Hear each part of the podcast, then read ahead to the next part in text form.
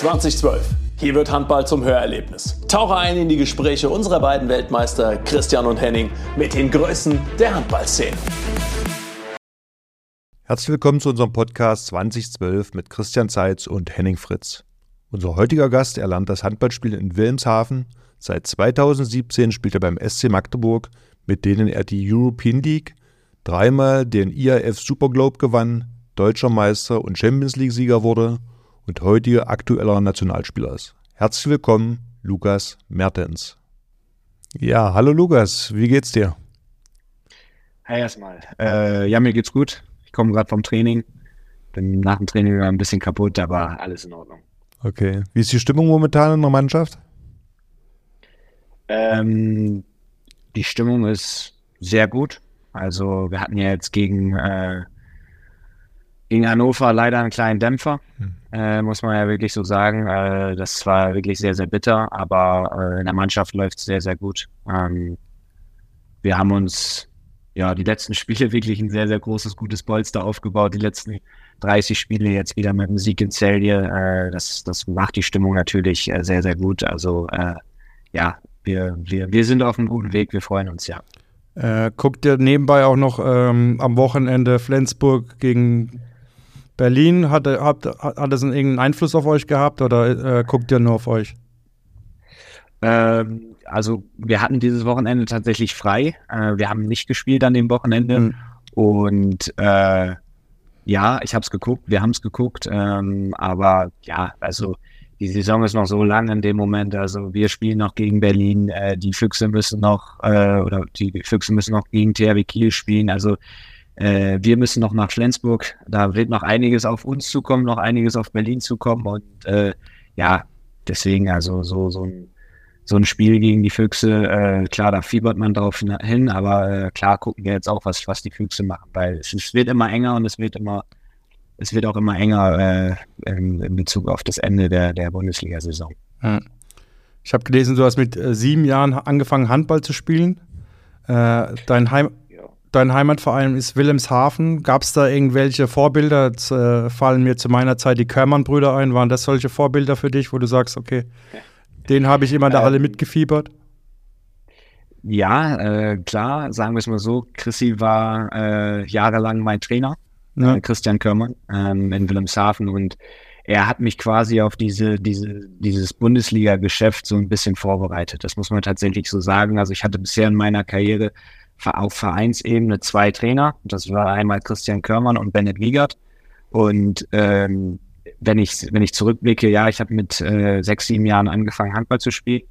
Und das war dann tatsächlich, als ich in, diesen, in, diesen, in dieses Profigeschäft eingestiegen bin. So von dritte und zweite Liga kann man ja schon davon sprechen, dass es auch äh, irgendwo ein Profigeschäft ist. Und Christian Körmann war in Wilhelmshaven derjenige, der mich auf dieses, der auf dieses Bundesliga-Geschäft, auf äh, erste Bundesliga auch so ein bisschen vorbereitet hat, der ja auch la lange in der ersten Liga gespielt hat beim BRV. Ja, und äh, ihm habe ich halt viel zu verdanken und äh, deswegen ist es auch irgendwo, ja, irgendwo auch vielleicht ein bisschen mein Vorbild, weil er, weil er halt viel für mich getan hat und wirklich, äh, ja, mich auf diese ganze Sache jetzt äh, Bundesliga, weil es ist ja tatsächlich auch irgendwo ein Geschäft, äh, vorbereitet, ja. Ähm, wenn ich das richtig gelesen habe, dein Papa hat auch Handball gespielt. Hatte der auch Einfluss auf dich oder auf deine Karriere? Ja, zu 100 Prozent. Wegen meinem Papa äh, bin ich zum Handball gekommen. Papa hat damals in der zweiten Liga gespielt. Damals hieß es noch PSV Wilhelmshaven. Ähm, und ja, ohne ihn wäre ich nicht an den Handball gekommen. Also dann hätte ich den Handball nicht in die Hand ges äh, gesteckt bekommen, sondern äh, hätte wahrscheinlich irgendwas anderes gemacht. Aber Papa war die treibende Kraft in der ganzen Sache dass äh, ich letztendlich dann beim Handball gelandet bin. War auch irgendwie bei jedem Spiel gefühlt dabei. So eigentlich wie fast jeder Handballer, der irgendwo äh, so seine Anfänge hatte, dass er irgendwie mit in die Halle gezerrt worden ist als kleiner Junge und dann aufs Tor werfen durfte. Henning, war das doch zu deiner Zeit PSV äh, Wilhelmshaven? Oder wann ich muss überlegen, ich glaube, Wilhelmshaven hat mehrmals den Namen geändert, ja. Ich weiß es gar nicht, ja, zu welcher ja, Zeit ja. sie PSV hießen. Ich weiß es nicht. Das weiß ich ehrlich gesagt auch nicht, aber äh, so für mich prägend ist halt Wilhelmshaven HV. Also hm. da, damit waren sie in der ersten genau. Bundesliga und äh, ja, da haben sie quasi auch ihre Erfolge gefeiert, mhm. ihre größeren Erfolge, ja. 2017 bist du dann nach Magdeburg gewechselt. Was waren die Kriterien für dich, äh, nach Magdeburg zu gehen? Ähm, den, den Schritt von der zweiten Bundesliga in die erste Bundesliga zu, zu gehen, mhm. auf jeden Fall war ein großes Kriterium, auch mich in meiner persönlichen Weiterentwicklung so fortzubilden oder voranzutreiben, dass ich von zu Hause weggehe. Mhm. Also ich bin mit 21 dann von zu Hause ausgezogen, beziehungsweise habe den Verein, die Stadt gewechselt, äh, halt erwachsen werden. Das war so für mich, wo ich sage, jetzt äh, ist die Zeit gekommen. Ich äh, habe ein Angebot aus der Bundesliga. Ich äh, möchte mich, ähm, ja, ich möchte mein eigenes Leben leben. Ich möchte auf eigenen Füßen stehen und äh, ja, da war, kam halt die, die Zeit beziehungsweise das Angebot damals 2017 äh, sehr, sehr günstig. Ich äh, bin damals auch aus der U21 Nationalmannschaft rausgekommen und hätte jetzt quasi diesen nächsten Schritt gehen können oder auch wollen, weil ab der U21 danach, äh, ja, kommt dann, kam dann nur noch die A-Nationalmannschaft, danach gab es nichts mehr und äh, dann war für mich klar, okay, ich möchte diesen Schritt in die Bundesliga gehen 2017, ja. Und wer hat dich von Mag äh, nach Magdeburg geholt? Wer war das damals? Benno. Benno war das schon? Äh, ich, ja, ich habe ähm, damals was jetzt auch mittlerweile sieben Jahre her ist. Verrückt, wie die Zeit geht, ja. ja, es ist unfassbar. ich äh, ich habe damals äh, einen Anruf bekommen von Benno, äh, die mich dann, oder Benno äh, und Marc, Marc Schmidt in dem Fall, haben mich damals nach äh, Magdeburg eingeladen, meine ganze Familie mit Übernachtung und äh, auch durften ein Bundesligaspiel gucken und ja, dann mit 21 kommst du dann halt in die GTEC Arena, äh, da wo du dann denkst, wow, was ist denn hier los? Also äh, ja, das war schon für mich ein unbeschreibliches Gefühl und äh, das hat mir dann halt auch den, den letzten Kick dann gegeben zu sagen, ja, ich möchte das hier gehen und äh, ich weiß, dass das ein großer Schritt gewesen ist, weil ähm, von der zweiten Liga direkt dann zu einem großen Top-Club zu gehen, das, das war mir bewusst in dem Fall, aber ja, ich wollte mich dieser Herausforderung stellen und äh, ja, bin jetzt seit sieben Jahren hier beim SCM. Hat Bennett mal erzählt, wie er auf dich gekommen ist, dass er einen Spieler aus der zweiten Liga in die erste holt? Ja, hat er, klar. Ähm, Benno hat ja auch Wilhelmshavener Vergangenheit, mhm. mhm. das muss man auch sagen. Äh, Benno hat auch zwei, drei Jahre, glaube ich, zwei Jahre in Wilhelmshaven damals gespielt, zu Erstliga-Zeiten. Hatte halt auch noch einen sehr guten Kontakt zu Christian Körmann und zu Oliver Körmann. Äh, und ja, damals, damals äh, als ich dann äh, von der U20 in der U21-Nationalmannschaft gekommen bin, haben ja, denke ich, die Bundesliga-Trainer da ihre, ihre Augen und so, was sind jetzt die nächsten, die da aus den U-Nationalmannschaften kommen, wer ist jetzt bereit für die Bundesliga? Äh, und so ist dann der Kontakt entstanden. Also ich weiß, dass Chrissy und Benno dann auch Kontakt hatten bezüglich meiner Person und äh, dass, dass Benno mich gerne nach Magdeburg holen möchte und äh, ja, durch, durch Bennets vergangene, Vergangenheit in Wilhelmshaven ist dann so der Kontakt auch zustande gekommen, dass er, dass er mich dann nach Wilhelmshaven, ja, äh, nach Magdeburg. Gab es einen Spieler damals, der, der, dich quasi an die Hand genommen hat und gesagt hat, so, so läuft das hier und so äh, ist der Weg, damit du erfolgreich wirst? Oder? Äh, werde mir das damals beim WHV immer wieder eingetrichtert, ist Adam Weiner. Ja. Sollte euch beiden auch noch mhm. äh, bekannt sein. Äh, wirklich auch ähm, sehr, sehr, also damals eh irgendwie wie ein Papa für mich. Also ich habe noch drei, vier, vier Jahre mit ihm in Wilhelmshaven gespielt. Ich war gerade 17 und Adam war schon 41 oder 42. Also es ist dann eigentlich wie mein Papa gewesen. Äh, und er hat mir gesagt, dass das ein hartes Geschäft wird, wenn du diesen Schritt gehen willst. willst äh, du, du musst auf deinen Körper achten. Also er hat mir so ein bisschen so ein paar Werkzeuge gezeigt, wie ich, wie ich mich auf diese ganze Bundesliga-Situation äh, vorbereiten kann. Und es ist jetzt so, dass wir auch ab und zu, dass wir heute noch Kontakt haben und er dann äh, zu mir dann immer kommt und sagt, da, weißt du, was ich damals zu dir gesagt habe?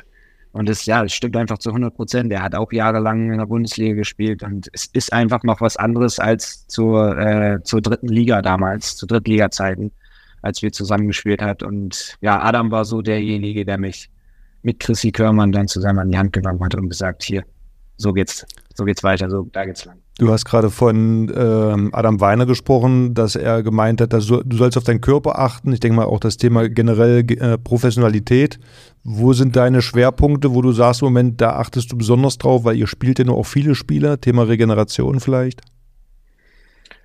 Ähm, ja, also das ist, das ist tatsächlich eines der größten Punkte, wo, wo man, wo ich mich auch, äh, auch vielleicht auch noch immer wieder weiterentwickeln kann in Sachen puncto Regeneration, weil seitdem ich beim SCM spiele, äh, spielen wir ähm, international. Das bedeutet äh, zweimal die Woche Spiele oder Spiel, Spieltag quasi.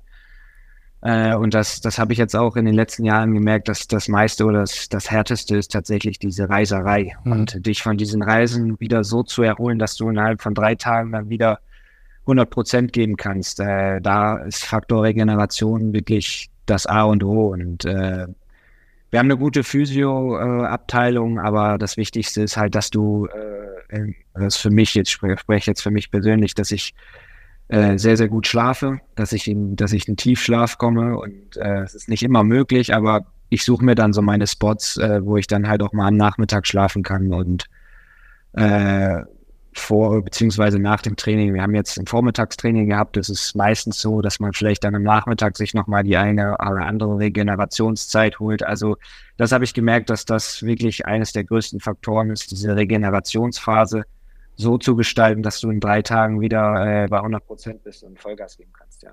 Das ist bei uns auch immer noch so. Wir machen immer noch Mittagsschlaf. Ob das jetzt mit dem Alter zusammenhängt, weiß ich nicht. Aber das ist unser Rhythmus. Ja, wird wahrscheinlich bei mir auch irgendwann sein dann. Ja. Witze, du, du, schläfst immer deine ein, zwei Stunden mittags, ne? naja, ein, zwei Stunden vielleicht nicht, aber tatsächlich dieser Rhythmus, der bleibt äh, dabei. Ich bin auch relativ früh immer wach. Der Christian steht ja hier mitten in der Nacht auf. Also bis dann mittags dann schon und wenn du Sport weiter treibst, dann schon mal ein bisschen müde, ne? Das kommt vor. Ja. Du, jetzt, jetzt, hast du angesprochen, äh, dass ihr alle drei Tage spielt. Äh, was macht euch trotzdem so erfolgreich? Obwohl, also man merkt, hat euch jetzt äh, nach der EM nicht angemerkt, dass ihr müde seid. Äh, die war ja ziemlich viel Spiele dabei. Wie schafft ihr das trotzdem so erfolgreich zu sein? Ähm, also erstmal ist es so, dass äh, Benno uns diese Einstellung wirklich jeden Tag vorlebt dass wir quasi immer 100 Prozent geben und äh, auch jedes Training. Und er ist dann halt auch bereit, das Volumen im Training so runterzunehmen, dass wir beispielsweise eine Stunde oder eine Stunde 15 in Anführungszeichen nur trainieren, ähm, so dass wir dann halt wieder für die für die äh, kommenden Spiele 100 Prozent bereit sind. Aber ein anderer Faktor ist natürlich auch unser Kader. Äh, wir haben 18 Mann Kader äh, wo jeder schon seine internationalen Erfahrungen hat, sowohl in der äh, Champions League als auch in der Nationalmannschaft. Das ist natürlich auch ein großes Plus. Also ähm, wir haben, wir haben, ähm, die, wir haben so einen riesengroßen Kader und können dann halt äh, zum Beispiel äh, in Celje jetzt beispielsweise rotieren, äh, uns dann wieder auf das nächste Spiel am Donnerstag wieder, die, die äh, jetzt das Spiel davor gespielt haben, so äh, gut konzentrieren oder gut vorbereiten, dass die halt wieder bei 100 Prozent sind. Und ich glaube, das ist halt äh, so ein großer Vorteil gegenüber anderen Mannschaften, diese Breite im Kader zu haben. Man hat es ja auch gesehen, wir haben 15 Nationalspieler gehabt, äh, die bei der Europameisterschaft waren und äh, das ist meiner Meinung nach einer der größten Faktoren, aber auch die, die Einstellung, die wir hier beim, beim SCM haben, das, das, das ist schon, das finde ich, sucht schon äh, oder ist schon sehr, sehr groß, äh, weil ja, die, diese Gier nach Siegen und so, dass das, ich meine, ich hatte jetzt noch nicht so viele Vereine, aber das habe ich selten erlebt und äh, äh, ja, ich hoffe, dass das auch so weitergeht, ja. Benno war ja nicht immer so ähm, ja, zielstrebig, sage ich mal. Da musste, ja. der, muss, der musste immer mit Kretsche mit damals, oder nicht? Ob er wollte oder nicht, musste bei den Auswärtsspielen immer äh, quasi vorm so, Spiel. Zerbricht seine Welt. Du kannst doch nicht den Trainer jetzt. Ja, das so hat er bestimmt, das hat er bestimmt schon von äh, äh vielen gehört, dass Benno nicht äh, immer mitgezogen wurde mit Kretscher. Also das ist, glaube ich, nichts Neues. Ah, das ist bei uns. Also bei mir ist es auf jeden Fall nichts Neues. Nein, das weiß ich auch. Aber ich habe jetzt auch äh, trotzdem schon gehört, dass, äh, dass Benno da wahnsinnig ist quasi und äh, sich auf Spiele vorbereitet und glaube kaum noch schläft. Also das ist ja schon bemerkenswert, aber auf der anderen Seite kann das natürlich auch, ja, wie du gesagt hast, Schlaf ist sehr wichtig. Mhm. Also bereitet er euch. Schlafrhythmus weiß ich nicht. Ja. weiß ich nichts. Ja, ich bin ja auch nicht Aber dabei, ist aber trotzdem. Also ich habe das schon gehört, dass er da. Ja, aber wa- was macht ihn aus? Ist es unbedingt die, die taktische Vorbereitung auf jeden einzelnen Gegner? Jeden einzelnen Spieler von euch auf seine Aufgaben vorzubereiten? Ist es eher das Emotionale? Ist es die Mischung aus allem? Was denkst du, was sind die besonderen Punkte, die ihn auszeichnen im, im Vergleich vielleicht zu anderen Trainern? Ähm, was jetzt bei mir in den letzten Jahren oder was mir sehr auffällig gewesen ist, diese Detailverliebtheit Mhm. bei ihm, äh, dass er äh, wirklich uns so akribisch auf den Gegner vorbereitet, dass er gefühlt jede, jede Situation, ob er jetzt das Eins gegen Eins zur Hand oder gegen, gegen die Hand macht, dass er das vorher schon weiß. Und äh, diese Detailverliebtheit ist, die finde ich sehr, sehr beeindruckend. Und ich glaube, das merken wir Spieler dann auch, dass wir ihm da auch ein bisschen sowas zurückgeben müssen. Weil er er mit, also, also diese Akribie, die er, die er hat, sich auf diese Spiele vorzubereiten, das habe ich, äh, also das, das, das, das kannte ich vorher nicht so.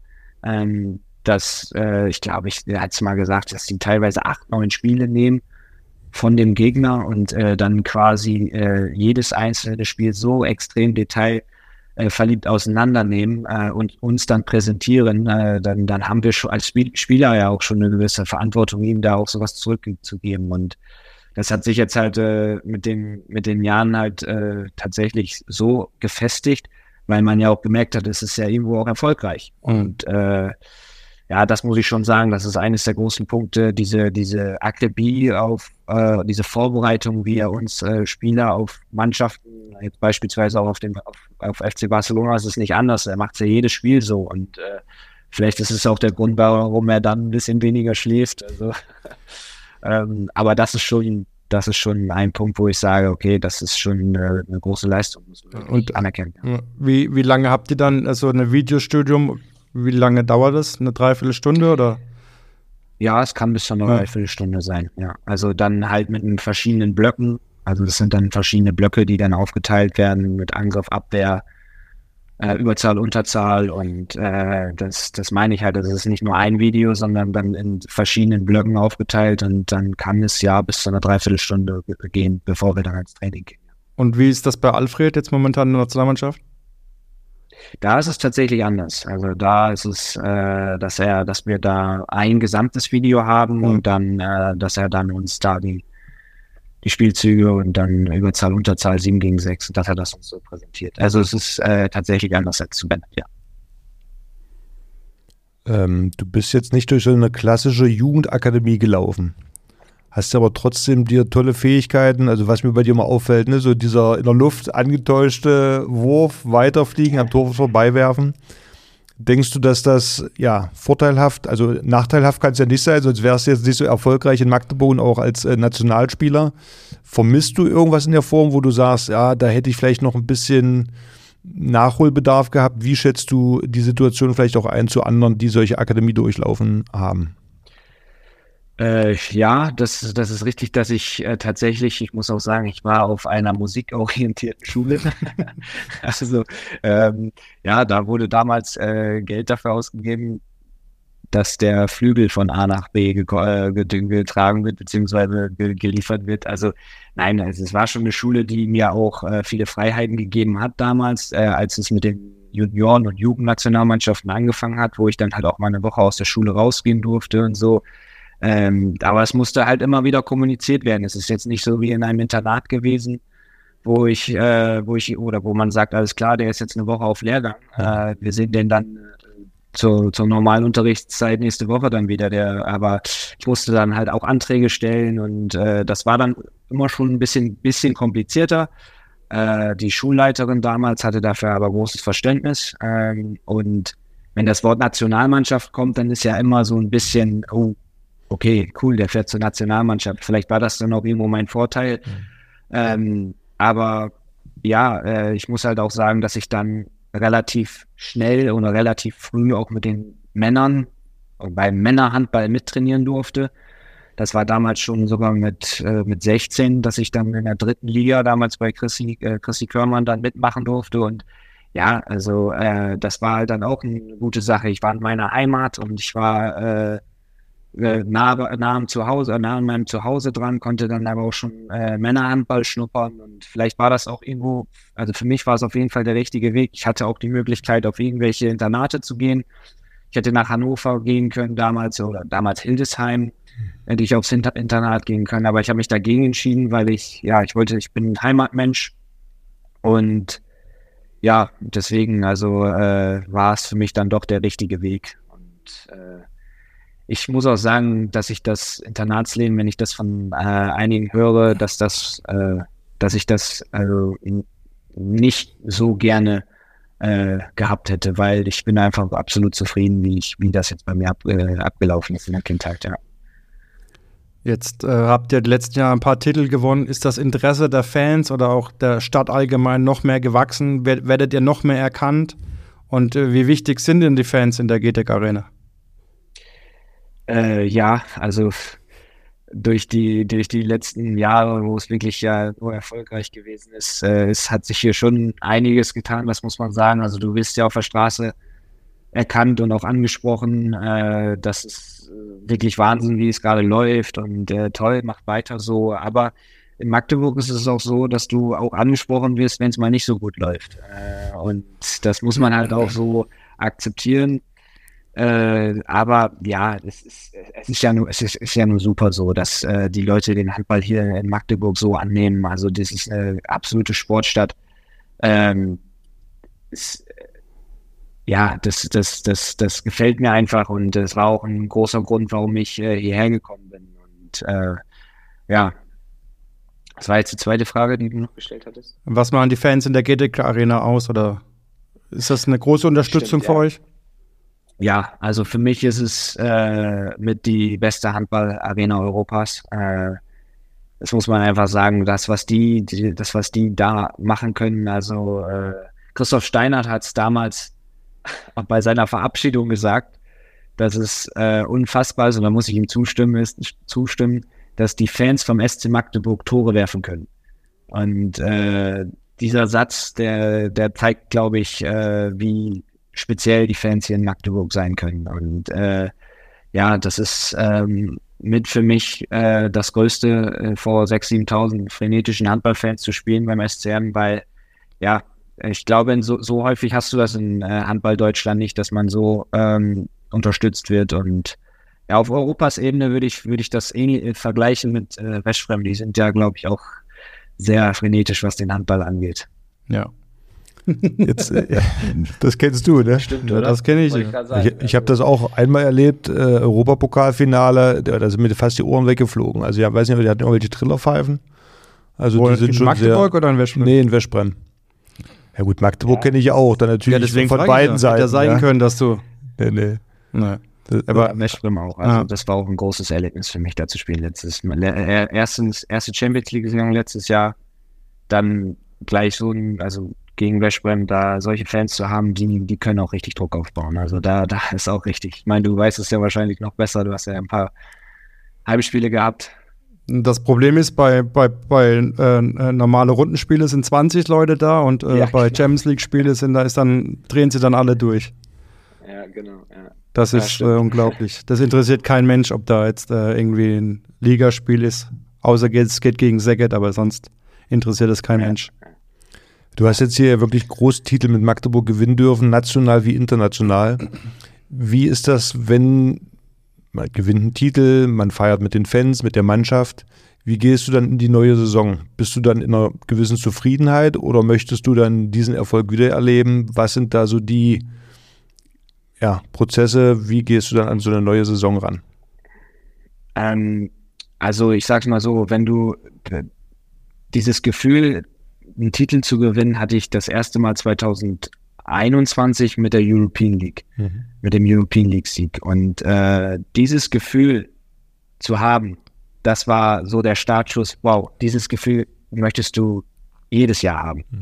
Und äh, einen Titel zu gewinnen äh, auf Vereinsebene, das ja, das, das, das, äh, oder gerade den ersten Titel auf Vereinsebene, wo ich seitdem ich beim SC Magdeburg bin, das war wohl für mich auch Gänsehaut und äh, das hat auch dann mein, meine Einstellung dazu, okay, ich möchte, ich bin nicht zufrieden. Ähm, und dieses Gefühl dann nach einer Saison oder mit so einem Gefühl außerhalb raus, der, äh, raus aus dieser Saison zu gehen, ähm, das, das, das willst du jedes, jedes Jahr haben, diese, diese Situation. Und deswegen ist es auch ähm, so, dass ich dann halt äh, mein Mindset so einstelle, dass ich sage, okay, äh, ich will jedes Jahr Titel gewinnen. Ich möchte, wir haben mit dem SCM wirklich jedes Jahr große Chancen, Titel zu gewinnen. Und äh, dann gehst du halt äh, ja, oder versuchst halt, das so zu, äh, hinzubekommen, dass du nicht zufrieden bist. Klar ist es, wenn du einen Titel gewinnst, das, dann feierst du das.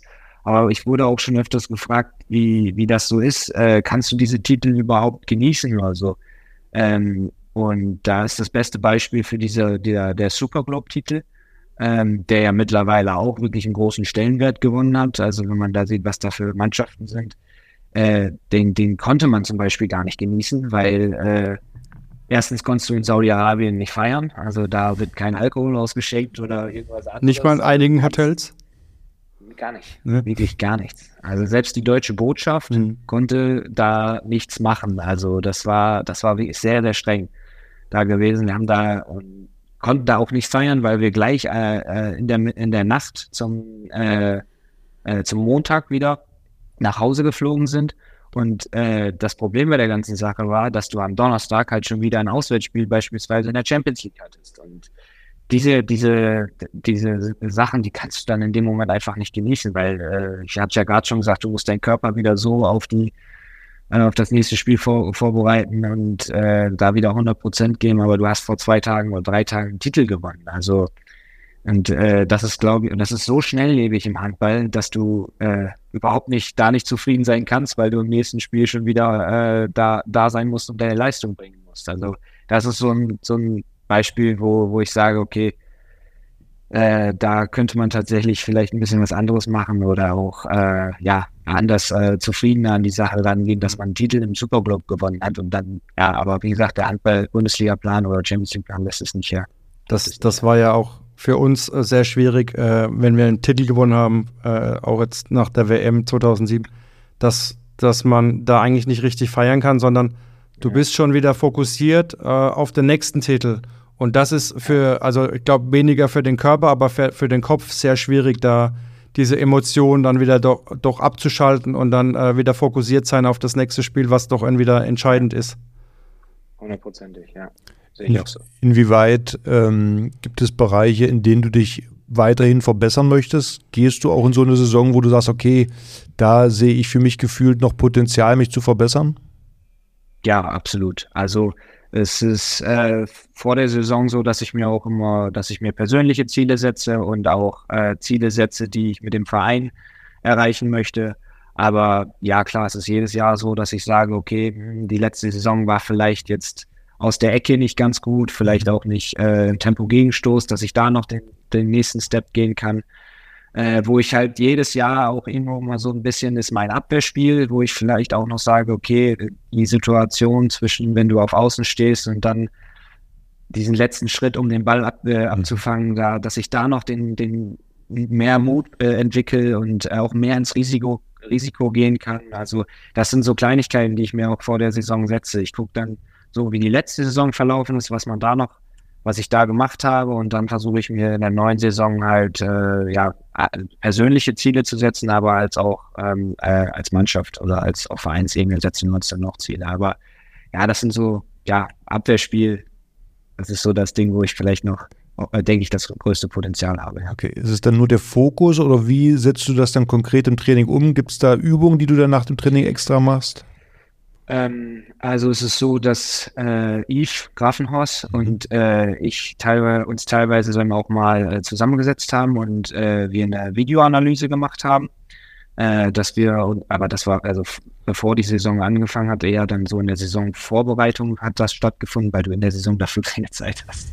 Äh, aber in der Saisonvorbereitung ist es dann so, dass wir uns dann halt auch äh, mal eine Stunde zusammensetzen, den Laptop hochklappen und dann in die Videoanalyse reingehen und äh, gucken, ja, okay, das der, hättest du letzte Saison in der Situation besser machen können und äh, ja, und so, so gehen wir daran. Und dadurch, dass Yves auch links außen war, äh, kann er da halt auch sehr, sehr gut äh, für uns, äh, für Matze und mich dann sprechen. Ja. Was sind denn deine Ziele dieses Jahr noch mit Magdeburg und auch mit der Nationalmannschaft? Ähm, mit dem SCM ist es äh, ja ähm, äh, wir haben ja also wir haben ja schon den Superglobe-Titel gewonnen, also es ist auf jeden Fall schon eine erfolgreiche Saison für mich. Das muss man ganz klar äh, stehen lassen. Äh, wo ich allerdings mit, das werde ich auch, das sage ich jetzt auch so, ist der DHB-Pokal.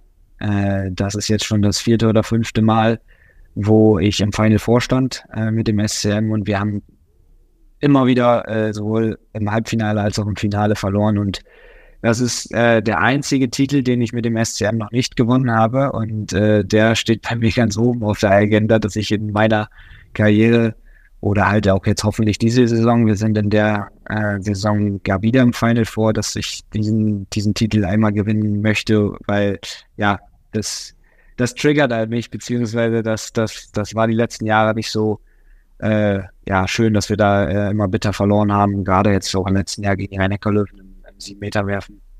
Äh, und ja, also klar, man möchte nochmal, also diesen Champions League Triumph, den wir letzte Saison haben, äh, hatten, das war ja auch absolut phänomenal.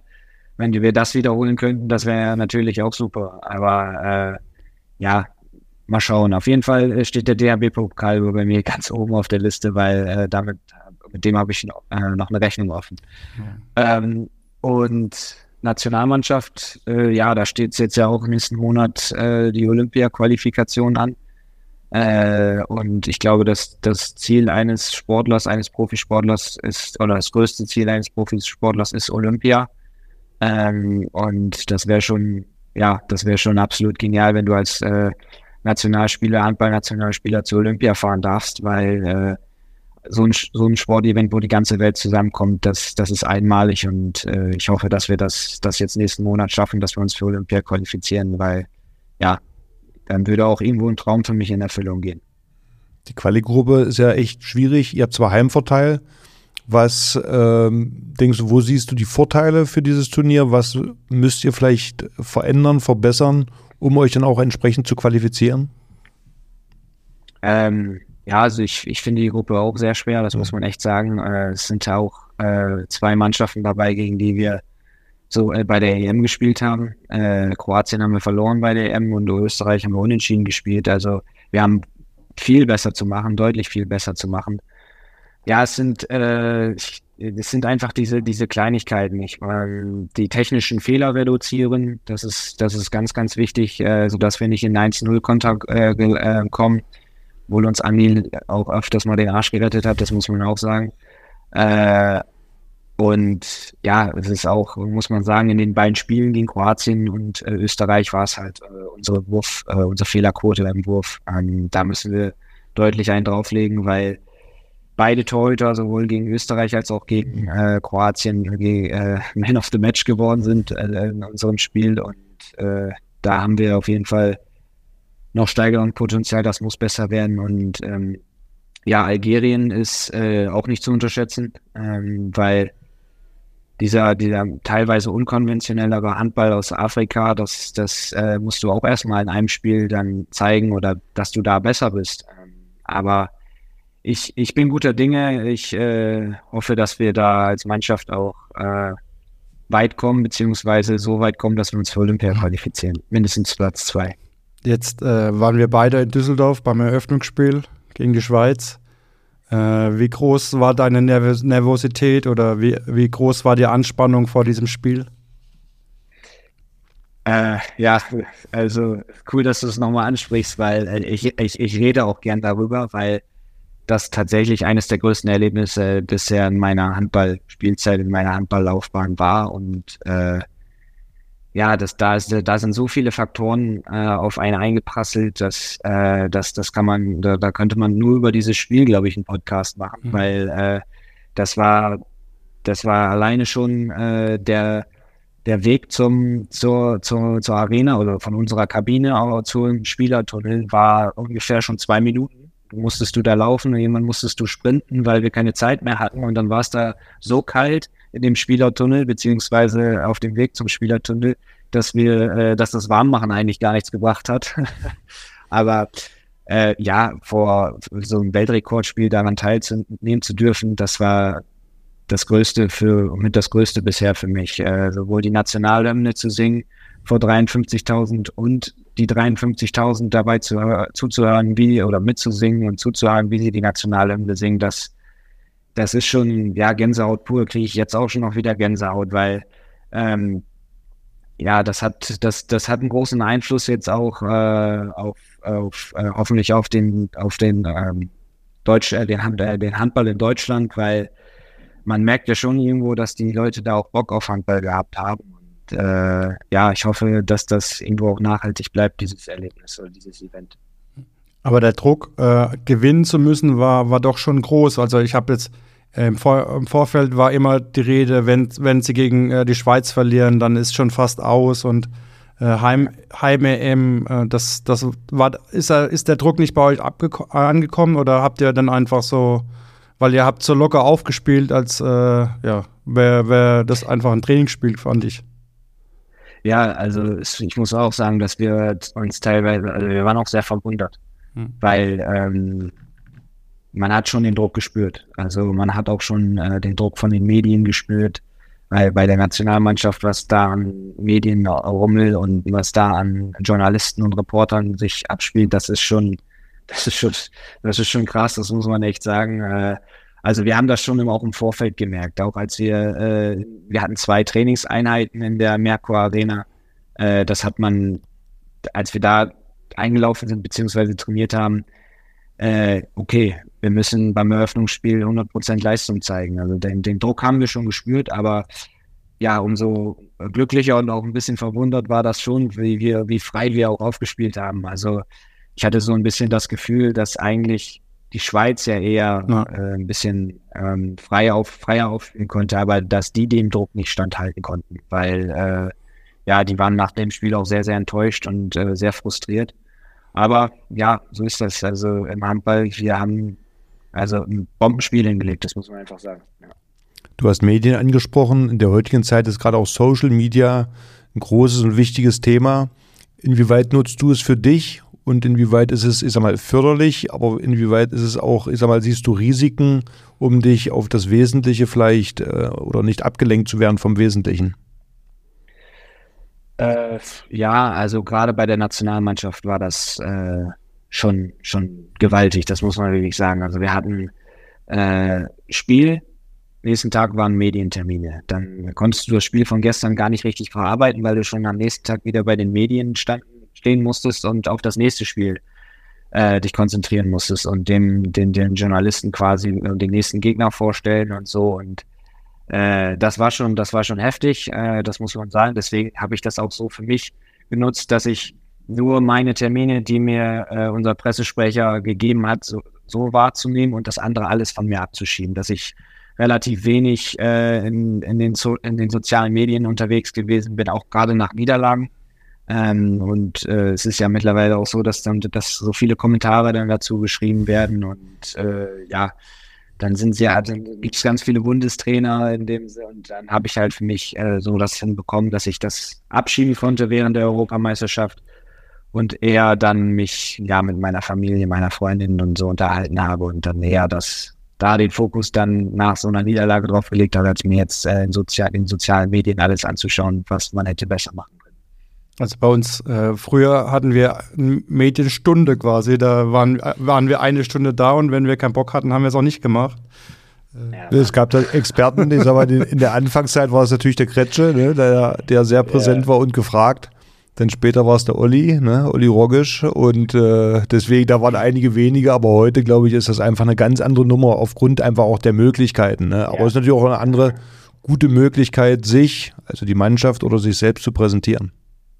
Ja, absolut, weil man muss es ja auch sich vorstellen, du hast da eine komplette Medienrunde und die mhm. Schlange ging ein bis 200 Meter lang, äh, sowohl von äh, ausländischen Journalisten, dann hast du so teilweise auf Englisch Interviews, dann äh, auf Deutsch, dann standen da ganz viele junge Reporter und Journalisten, muss man auch sagen, die äh, das Handy als also die Kamera mhm. genutzt haben und uns dann währenddessen auch noch gefilmt haben und äh, äh, dann noch gesagt haben, ja, gucken Sie bitte in die Kamera und so. Also, das, hat, das ist schon, das ist schon heftig gewesen. Also ähm, gerade auch so nach dem Spiel, wo du auch äh, jetzt beispielsweise nach dem Schwedenspiel, wo wir wirklich sehr, sehr enttäuscht gewesen sind, musstest du dann halt, hat das bestimmt noch 20, 25 Minuten gedauert, ehe wir in der Kabine gewesen sind, weil wir uns äh, ja, den, den Journalisten und den Reportern stellen mussten in dem Fall, ja. Ja, wenn man gewinnt, ist das immer schön, wenn man noch 20 Minuten da draußen stehen kann. Kann das auch länger gehen, ja. Aber wenn es halt so eine Niederlage gibt, dann äh, ja. Macht dann. gehört auch dazu, wir wissen das auch, das gehört auch dazu, das, das ist ja auch alles äh, völlig in Ordnung. Aber ich meine, der, die, der, also dieser Unterschied auch mhm. jetzt zum Beispiel beim SCM ist es hier MDR Sachsen-Anhalt oder die Volksstimme oder es sind halt nicht so viele, wie jetzt bei, bei der Nationalmannschaft standen. ARD, ZDF, RTL, NTV und äh, ganz, ganz große verschiedene Sender, viele äh, Radiosachen, also Radiounternehmen. Also das war, das war ja. Also ich habe mich gefühlt wie ein Fußballer vom FC Bayern München oder vom Borussia Dortmund. Ja, ist auch schön. Soll man ja auch genießen. Super, Lukas. Ja. Gibt es noch irgendein Thema, was wir vergessen haben? Möchtest du noch irgendwas loswerden? Deutsche Meister willst du dieses Jahr nicht werden, habe ich jetzt herausgehört. Aber ja, du hast den Fokus auf äh, Pokal. Ne? Den nur den Pokal hast du, ja. Also ich glaube, den wollte da auch noch gewinnen. Ja, absolut, ja. Ja, das ist ja das Coole. Wir sind ja noch in vier, ja. vier Rennen dabei, Titelrennen dabei, aber ich habe den DRB-Pokal ex, äh, extra erwähnt, weil ja, das, das Ding ist irgendwie hoffentlich irgendwann mal reif. Aber ist es, ist es, ja, ist es sehr schwer. Äh, also das ist ja meistens so, wenn man, wenn man den Titel verteidigen muss, das ist immer, dann will jede Mannschaft gegen einen gewinnen. Es ist, glaube ich, nochmal so eine extra Belastung, die dann auf einem liegt, wenn man zum Beispiel jetzt Champions League spielt, oder nicht? Äh, ja, schon. Muss man, also muss man schon sagen, dass das äh, eine extra Belastung ist, weil äh, auch gerade nach diesem Run von 30 ungesch äh, ungeschlagenen Spielen, äh, zwei Unentschiedene, 28 Siege, äh, da, da will dich ja jeder schlagen. Mhm. Also da sowohl in der Bundesliga als auch in der Champions League. Äh, und dann, wie gesagt, jetzt hat Hannover dann geschafft letztendlich. Ähm, und ja, also, aber irgendwie habe ich auch das Gefühl, dass wir mit, dass wir damit sehr, sehr gut umgehen konnten in den letzten Jahren oder auch gerade jetzt in den letzten Monaten, weil äh, ich habe ja, hab's ja schon vorhin auch gesagt, dass wir der Breite so stark aufgestellt sind, wir auch die Einstellung haben, die uns Bennett jeden Tag einprägt. Also ähm, aber ja, es ist auch ein gewisser Druck da, klar. Aber im Profisport, im Leistungssport hast du jeden Tag Druck. Aber Angst vor dem Verlieren hattet ihr nicht jetzt, dass ihr sagt, okay, jetzt haben wir 28 Spiele gewonnen, jetzt äh, wollen wir auch das 29. gewinnen. Oder jetzt. Ja, also äh, wir hatten uns war schon bewusst, dass wir diesen, dass wir diese 30 ungeschlagenen Spiele da hatten ja, und äh, wir hätten das schon gerne noch weiter ausgebaut. Mhm. Also äh, Angst jetzt nicht, ist uns war bewusst, dass Hat's wir, euch dass gehemmt? Das noch passiert. Naja, eigentlich nicht. Eigentlich mhm. nicht. Also äh, ich hatte nicht das Gefühl, weil selbst gegen Hannover waren wir 40, 45 Minuten lang die überlegene Mannschaft und haben 22, 16 geführt. Äh, da, wo jeder gedacht hat, boah, ja, der SCM, der geht da jetzt mhm. wieder so durch. Äh, aber ja, und dann kamen halt die letzten 15 Minuten, wo wir dann auch nicht mal das Tor getroffen haben. Aber weiß ich, also, ich glaube, gehemmt hat es uns nicht, aber ja, irgendwann waren wir wieder an der Reihe und äh, das war leider jetzt gegen Hannover der Fall. Ich habe es auch äh, nach der 2216 habe ich auch ausgeschaltet, weil ich wusste eigentlich gedacht ja. habe, es ist eh vorbei, jetzt brauchst du nicht zu Ende gucken kannst. Meine Eltern auch. ja. Ah ja, super. Aber Handball geht 60 Minuten. So ja. sieht's aus. Lukas, wir wünschen euch für die restliche Saison, für alle Titelwettbewerbe, drücken wir euch die Daumen, dass du Dankeschön. ihr deinen Traum mit dem Pokalsieg auf jeden Fall äh, erfüllen kannst. Äh, wie gesagt, alles Gute auch für die Nationalmannschaftsaufgaben, die vor euch stehen und äh, viel Erfolg. Ja, vielen Dank, Dankeschön. dass du da warst. Dank, Danke. Danke euch auch nochmal für die Einladung. Ne? Gerne. Ciao.